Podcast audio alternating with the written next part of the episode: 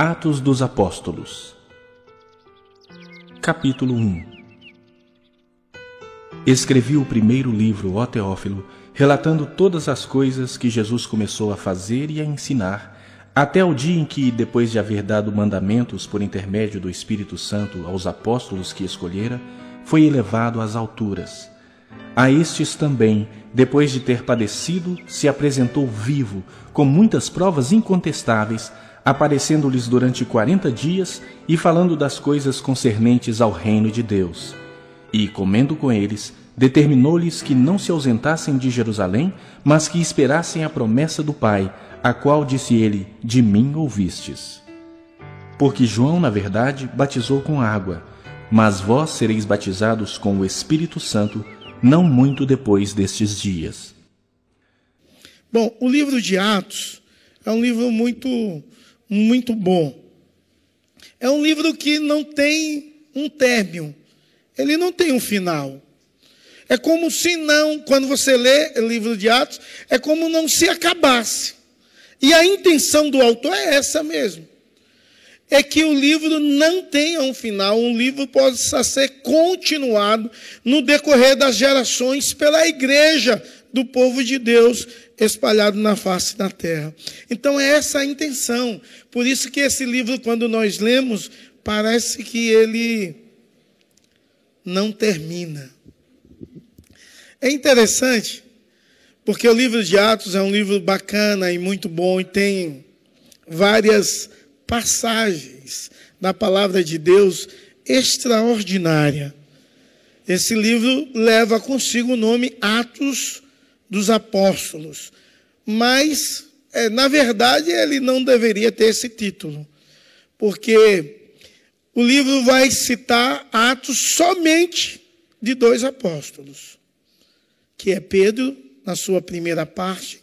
Quem gosta de uma divisão mais simples do livro de Atos, é, a história de Pedro, na sua primeira parte, e na segunda parte, a história de Paulo.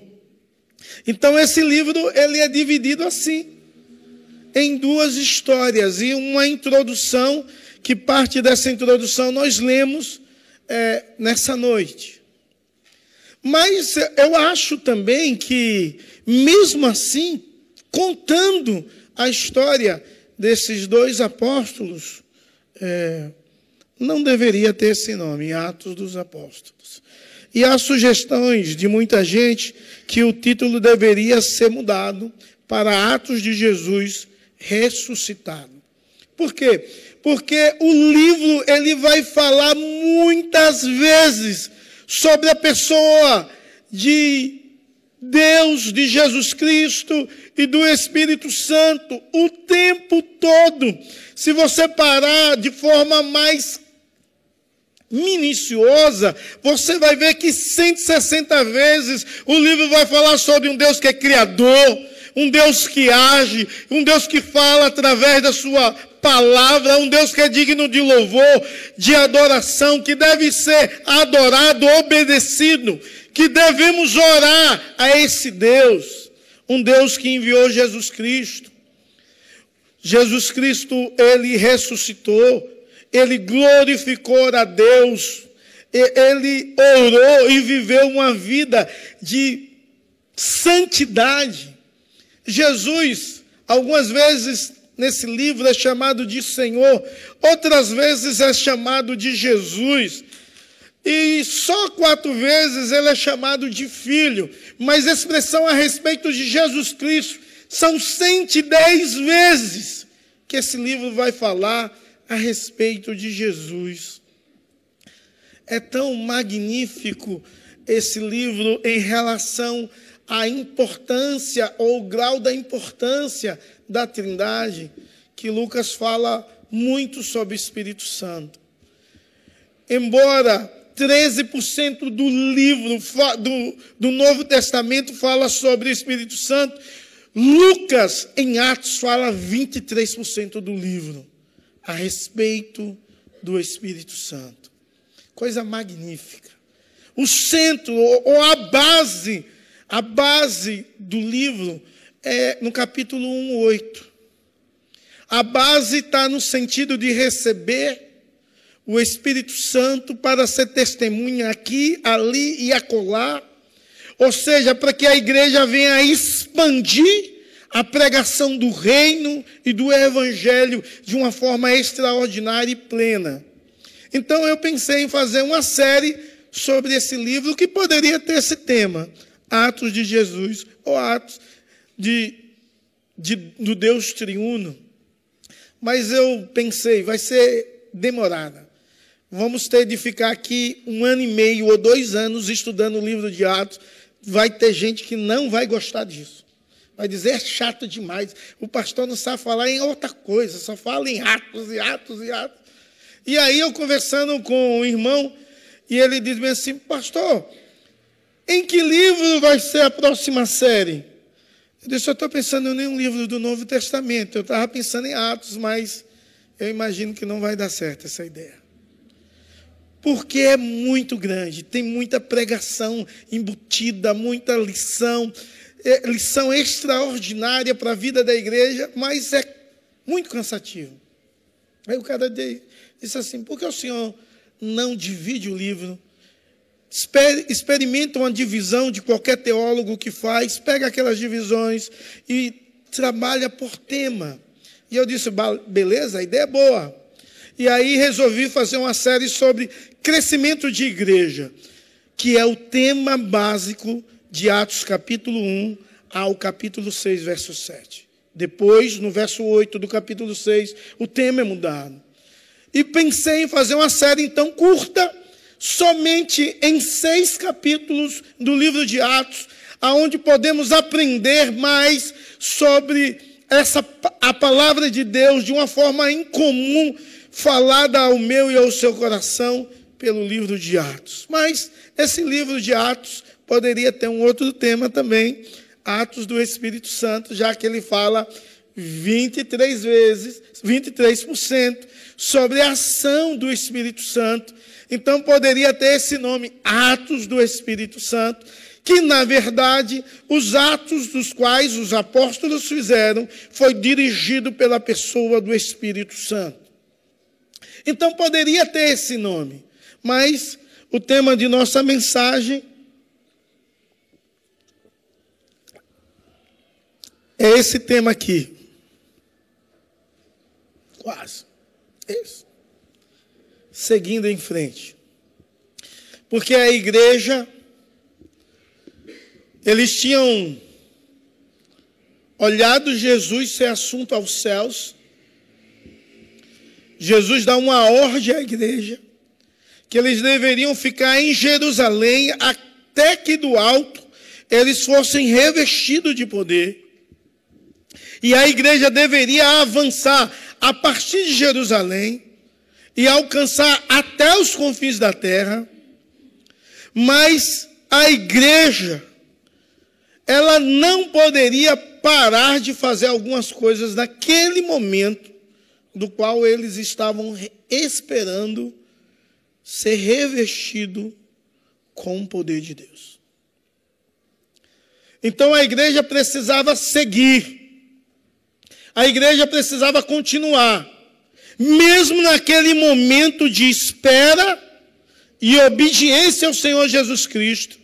A igreja deveria continuar adorando, louvando, exaltando e magnificando aquele que vive e reina pelos séculos dos séculos. E a igreja fez isso. A igreja do Senhor Jesus Cristo fez isso.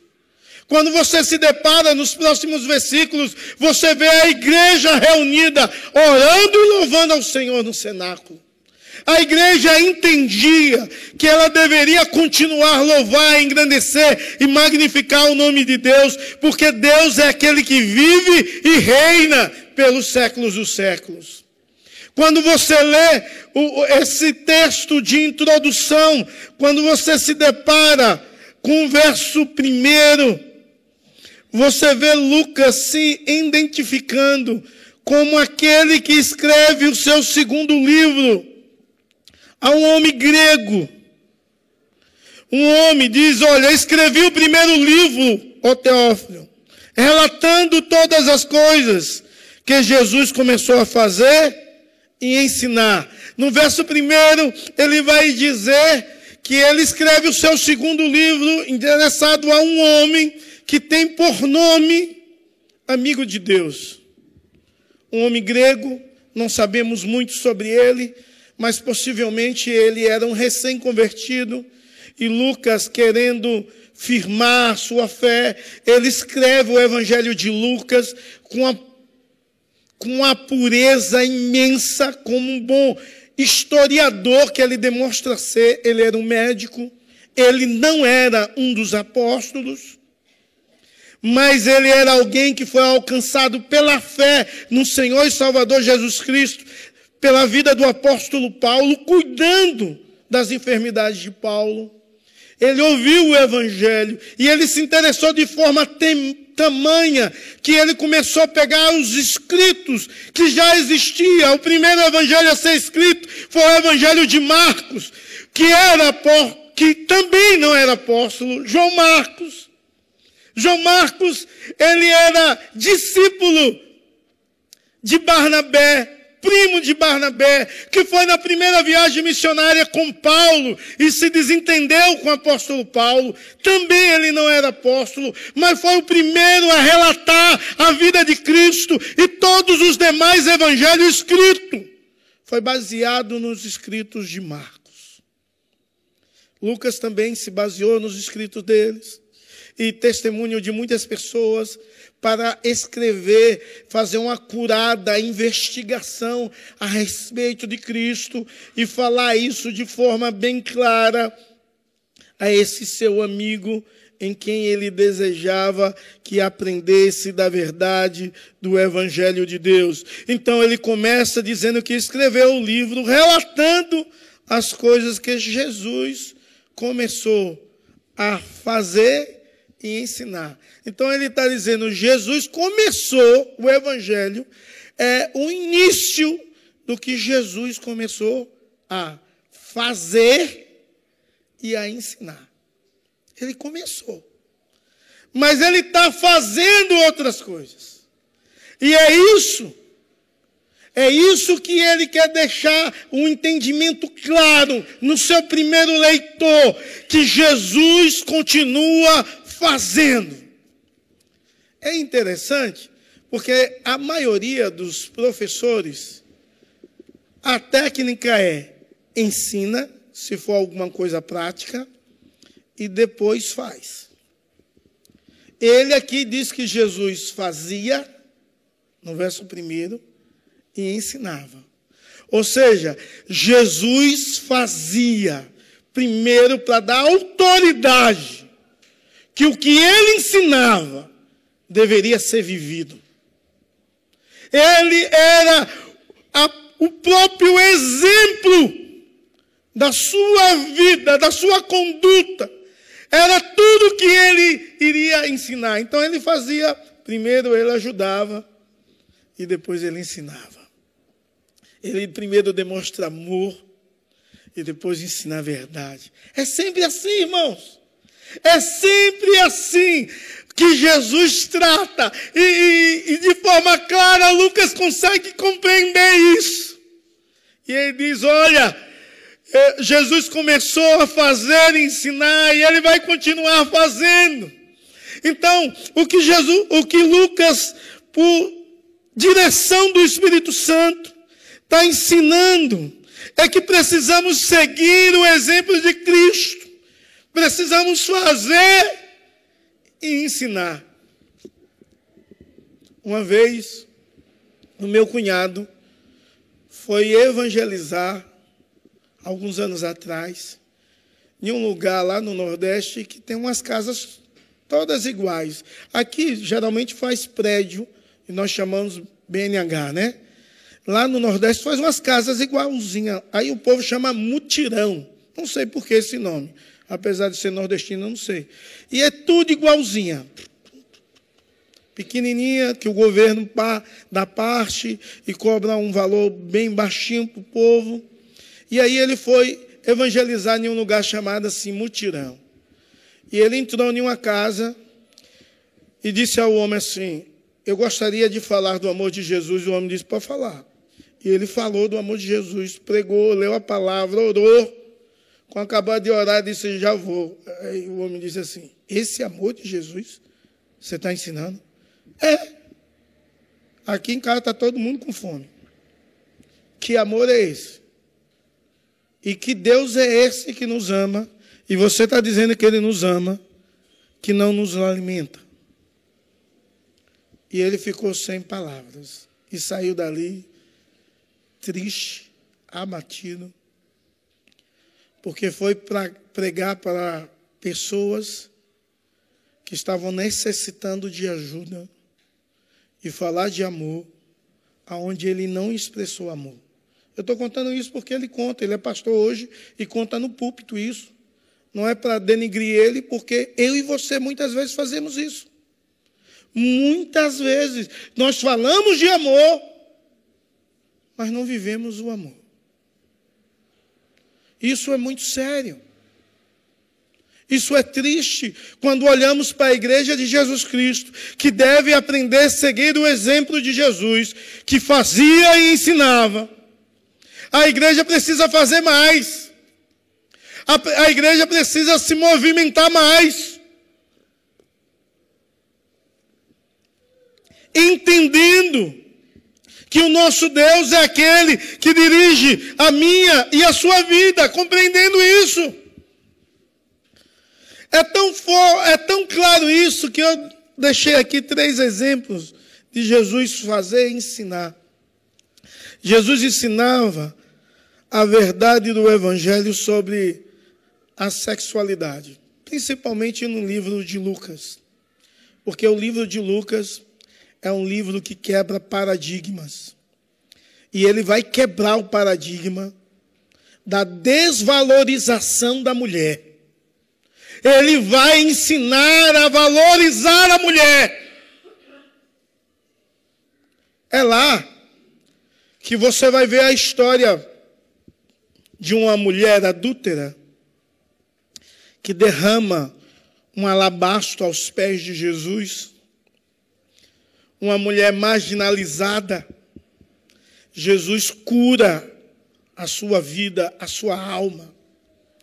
É lá, no Evangelho de Lucas, que você vai ver Jesus sentando em um poço para conversar com uma mulher adúltera também. Uma outra. Samaritana. E ele nem podia conversar com mulher porque era judeu. E ele conversa com ela. E ele pede água a ela. E ele pede água a ela e ela disse: Eu não tenho nem vasilha para tirar. Ele disse: Se você soubesse quem está te pedindo, você me impediria. E eu te daria água viva. Depois ele se demonstra como Deus onisciente e ele diz àquela mulher: Disseste bem, não tem, não tem marido, porque cinco tiveste e nenhum deste é seu. E ela entende que ele é profeta. E ela começa a perguntar: onde é que devo adorar? Será se é no poço de Jacó ou é nos montes? Onde deve ser o lugar da adoração? E Jesus Cristo diz: oh, os verdadeiros adoradores adoram Pai em espírito e em verdade. E segundo o relato do Lucas, essa é uma das primeiras mulheres que vai evangelizar. Ela chega e conta a todas as pessoas na cidade a respeito de Jesus. Há uma valorização da mulher. Voltando para Maria Madalena, que derrubou o alabastro em Jesus Cristo enxugou com seus cabelos. Jesus Cristo deveria seguir todas as rituais cerimoniais do Antigo Testamento como um rei. Então ele precisava ser ungido rei. E sabe quando ele foi ungido rei? Por uma mulher que não era valorizada, que derramou alabastros sobre a sua vida. Então Jesus Cristo, ele, ele curava as pessoas e depois ensinava a verdade do Evangelho, a verdade de Deus. Muita gente ficou, ficava escandalizado com esses atos de Cristo. Jesus ensinava sobre o dinheiro. E mas ele vivia uma vida de maneira sem ganância e com simplicidade. Você talvez pergunta, não, Jesus era pobre. Historicamente, historicamente, Jesus nem era nem rico e nem pobre. Ele era da classe média da sociedade. Ele era carpinteiro, era uma profissão nobre. Haviam poucos carpinteiros. Então, quem era carpinteiro ganhava uma certa quantia de dinheiro. Talvez você assimila o carpinteiro aos nossos dias, mas é diferente. Então, ele era de uma classe média. Mas ele vivia sem ostentar, sem ganância, com uma simplicidade imensa. Ele largou, largou tudo para seguir e viver a missão da qual Deus o confiou, ele sendo o próprio Deus. Ele diz um, em um certo momento: o filho do homem não tem aonde reclinar a cabeça. Talvez não passou pela sua mente que a mãe dele tinha casa. Porque tinha. Mas ele diz: Olha, eu não tenho aonde reclinar a minha cabeça. Meus amados, Jesus Cristo, então, ele fazia e ensinava. Jesus ele falou sobre cura muitas vezes, mas ninguém vê ele falar sobre cura sem ter curado alguém. Ele primeiro cura e depois ele ensina sobre cura. É algo tão fantástico quando é, vemos e, e, temos a sensibilidade de seguir o exemplo do Mestre. A igreja deve continuar a viver desse jeito, a olhar para Jesus, a seguir o exemplo de Jesus, a fazer e ensinar, não a ensinar e depois fazer, que já ia ser uma coisa boa. Mas tem vezes que ensina e nem faz. E isso é terrível. É absurdo. É triste. Quando a igreja não entende que o evangelho ele é traduzido na vida, na prática, na ortopraxia, no dia a dia, nas relações, nas conversas. O evangelho é traduzido assim.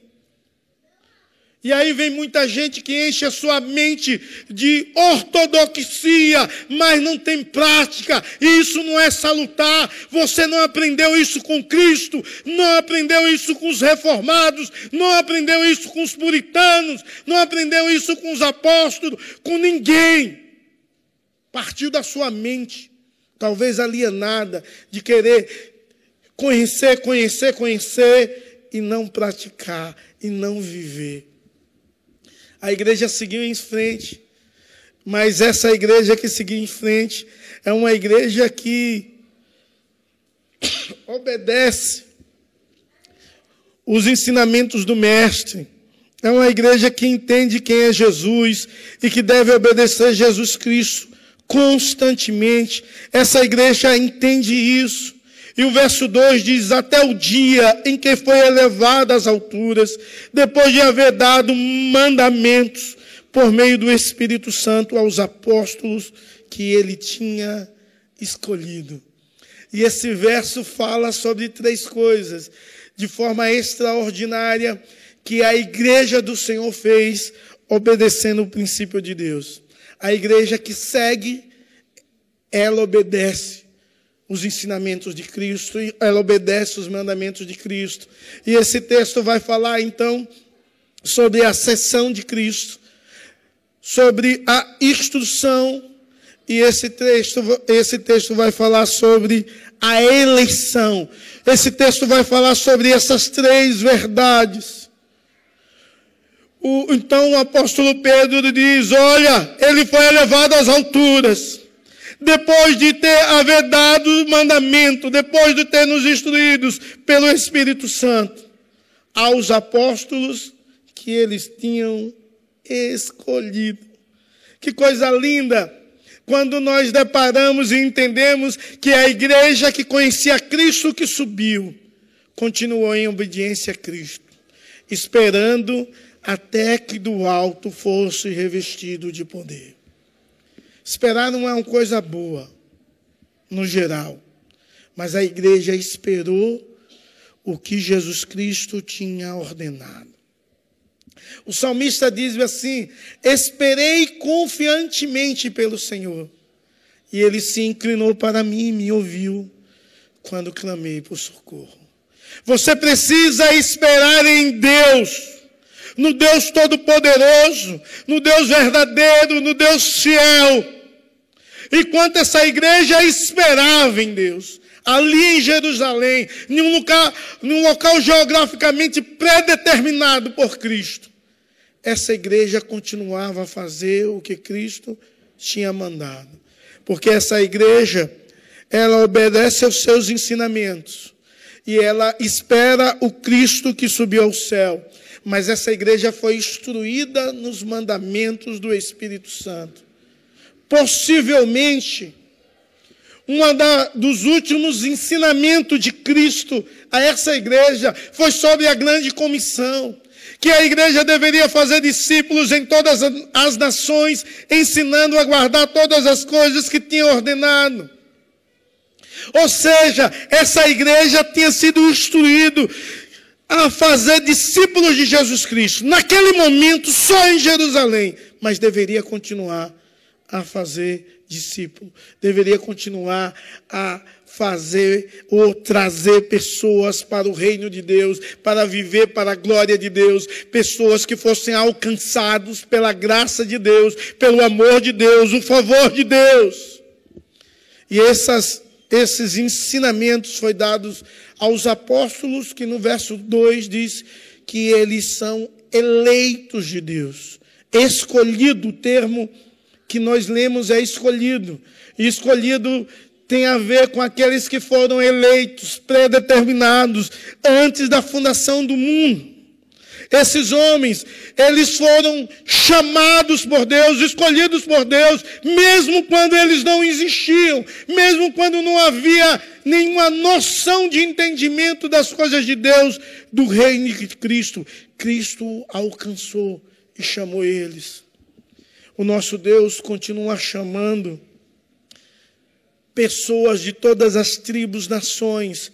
O nosso Deus continua ordenando a igreja a fazer discípulo, a não só evangelizar, mas discipular, andar junto, ensinar as verdades do reino, ensinar a verdade de Deus, andar com Cristo, viver em oração, em devoção, em adoração. A igreja do Senhor Jesus Cristo precisa fazer isso.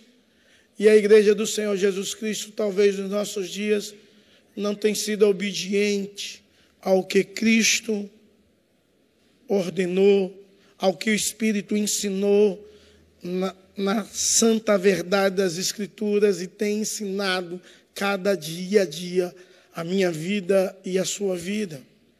A igreja deveria seguir em frente, obedecendo a Cristo, mas a igreja deveria viver em frente, seguindo ou vivendo o reino de Deus. E o verso 3, eles vão falar sobre isso. Ele fala sobre que Cristo, ele ressuscitou e ficou 40 dias, 40 dias no meio do povo. Cristo ressuscitou e ficou 40 dias. E muitas pessoas foram testemunhas da ressurreição de Cristo. Então, a igreja deve falar sobre a ressurreição.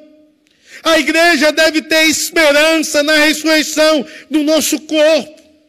A igreja tem de ter uma esperança futura. E a ressurreição de Cristo foi um marco extraordinário. Que mulheres viram um túmulo vazio. Maria Madalena teve uma conversa com um anjo que disse que por que procurais entre os mortos aquele que está vivo? Os dois homens no caminho de Emaús conversaram com o próprio Jesus. E no momento das ceias, da ceia eles entenderam que era Cristo. Pedro em Jerusalém encontrou Cristo. Os dez discípulos, segundo Lucas 24, 36 a 43, encontraram Cristo. Os onze discípulos encontraram Cristo, segundo João 20, 24, 29. Sete pescadores no mar da Galileia encontraram Cristo, comeram com Cristo e conversaram com Cristo. Onze discípulos na Galileia, segundo Mateus 16, 20, encontraram Cristo. Paulo, em 1 Coríntios 15, 6, ele diz que mais de 500 pessoas viram Cristo. Tiago, irmão de Jesus, em 1 Coríntios 15, 7, atesta a ressurreição de Cristo.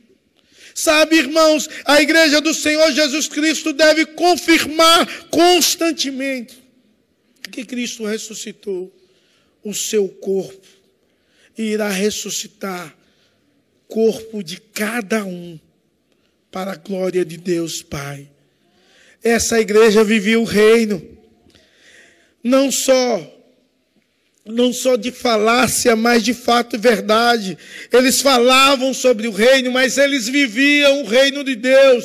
Eles viviam e experimentavam o governo de Deus em suas vidas, em seus corações, na sua história. Eles experimentavam o governo de Deus em toda a esfera da humanidade. Eles viam isso. Deus governando, Deus dirigindo. Eles receberam a remissão dos vossos pecados.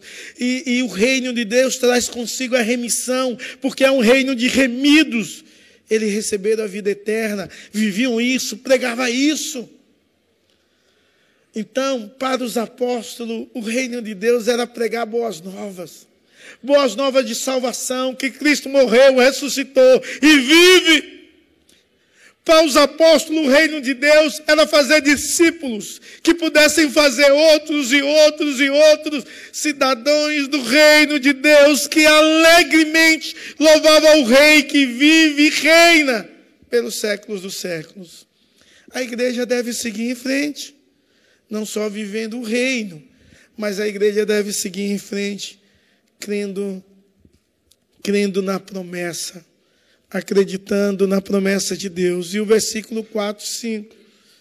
Há uma promessa de Deus relacionada a eles ficar em Jerusalém, até que do alto eles sejam revestidos com o Espírito Santo.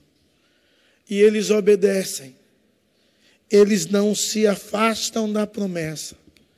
Eles esperam acreditando que esse momento vai acontecer que esse momento vai chegar, que o que Joel profetizou de forma inaugural iria acontecer. Eles acreditavam fielmente nisso. Quando você vê Atos 2, dez dias depois de Cristo ter ser assunto aos céus, o Espírito Santo vem e enche o seu povo com poder e graça e eles falam línguas repartidas, línguas como de fogo. Não é fogo, é como se fosse de fogo. E em uma festa, em uma festa de Pentecostes, eles estão ali falando, eles incultos, falando a várias nações que estavam ali a respeito de Jesus Cristo. Pedro, ele fala para o judeu. Então, naquele momento, Pedro não está falando uma língua estranha. Que ali é línguas, ali, naquele texto. Pode ter certeza, tem outros textos que vão falar sobre o dom de língua de forma diferente, pelo menos um. Mas ali é idiomas. E Pedro fala no idioma nativo, normal dele. E aquela pregação que Pedro faz em Atos 2 a respeito de Cristo é a pregação que todos estão falando na línguas de vários povos. Mais de 3 mil almas, ou aproximadamente 3 mil almas, se rende a Jesus Cristo, entendendo que Ele é o Cordeiro de Deus que tira o pecado do mundo, entendendo que a sua morte vicária na cruz traz salvação, compreendendo que Deus é um Deus de amor e encarnou compreendendo que o Deus presente ressuscitou e vive e reina pelos séculos dos séculos, e se renderam a essa verdade, se renderam a essa autoridade na pregação do Evangelho, da pregação do Reino, da boa notícia de Jesus. E sabe, o Evangelho ali se espalhou para várias nações em um único dia. Por quê? Porque a igreja precisa ir avante. Porque a igreja precisa fazer discípulos, seguindo o exemplo de Cristo. Porque a igreja deve aprender, em nome de Jesus, a fazer e ensinar. Porque a igreja deve obedecer os princípios de Cristo, e se o princípio dele for espera, você deve esperar. Vá, você deve ir. A igreja deve obedecer à verdade de um Deus todo-poderoso, real, um Deus presente, um Deus extraordinário, um Deus magnífico. A igreja deve aprender a viver o reino de Deus. A igreja deve aprender a crer na promessa de Deus e em todas as promessas de Deus reveladas na Sua santa palavra.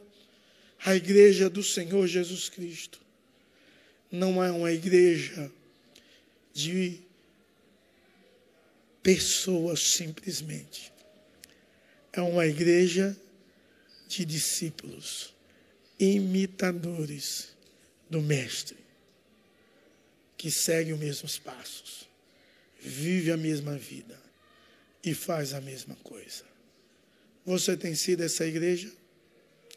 Que Deus te abençoe e te faça de fato um discípulo de Cristo que adora Ele sobre todas as coisas, se rende a Ele continuamente, entende que Ele é o seu único Senhor e o seu suficiente Salvador.